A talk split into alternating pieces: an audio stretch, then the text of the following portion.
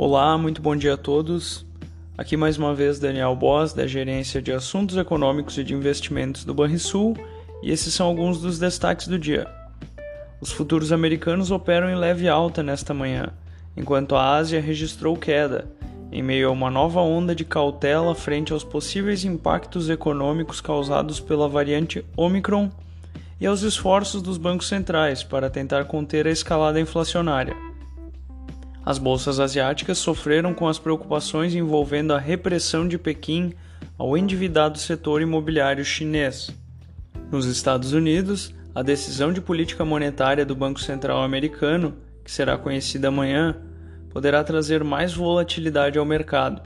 Os investidores traçam cenários com as possíveis implicações da redução acelerada no suporte à política monetária enquanto aguardam mais clareza sobre as ameaças econômicas da nova variante do coronavírus.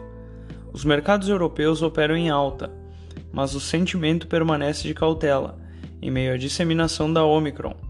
O primeiro-ministro do Reino Unido, Boris Johnson, confirmou ontem que pelo menos um paciente infectado com a variante teria morrido, mas sem dar mais detalhes sobre o perfil da pessoa ou mesmo a idade.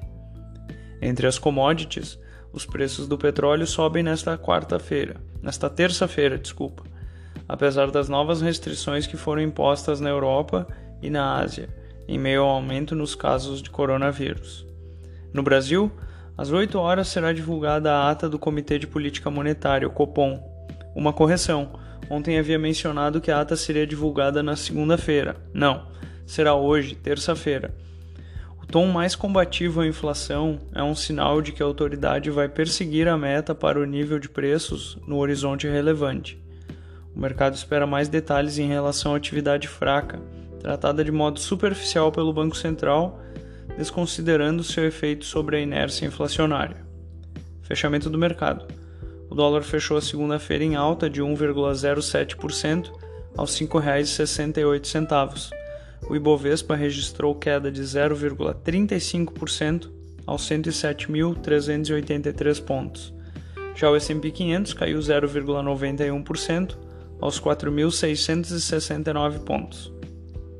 O DI futuro para janeiro de 2023, o juro curto, subiu 5 pontos base a 11,48%.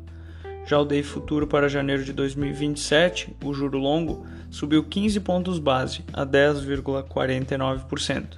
Agenda do dia: nos Estados Unidos serão divulgados dados da confiança do pequeno empresário e o índice de preços ao produtor de novembro. Na zona do euro teremos a produção industrial de outubro e na China, dados das vendas do varejo, produção industrial e a taxa de desemprego de novembro. No Brasil, Além da ata do Copom, teremos o PMS Volume de Serviços referente a outubro. Tenham todos um bom dia e bons negócios.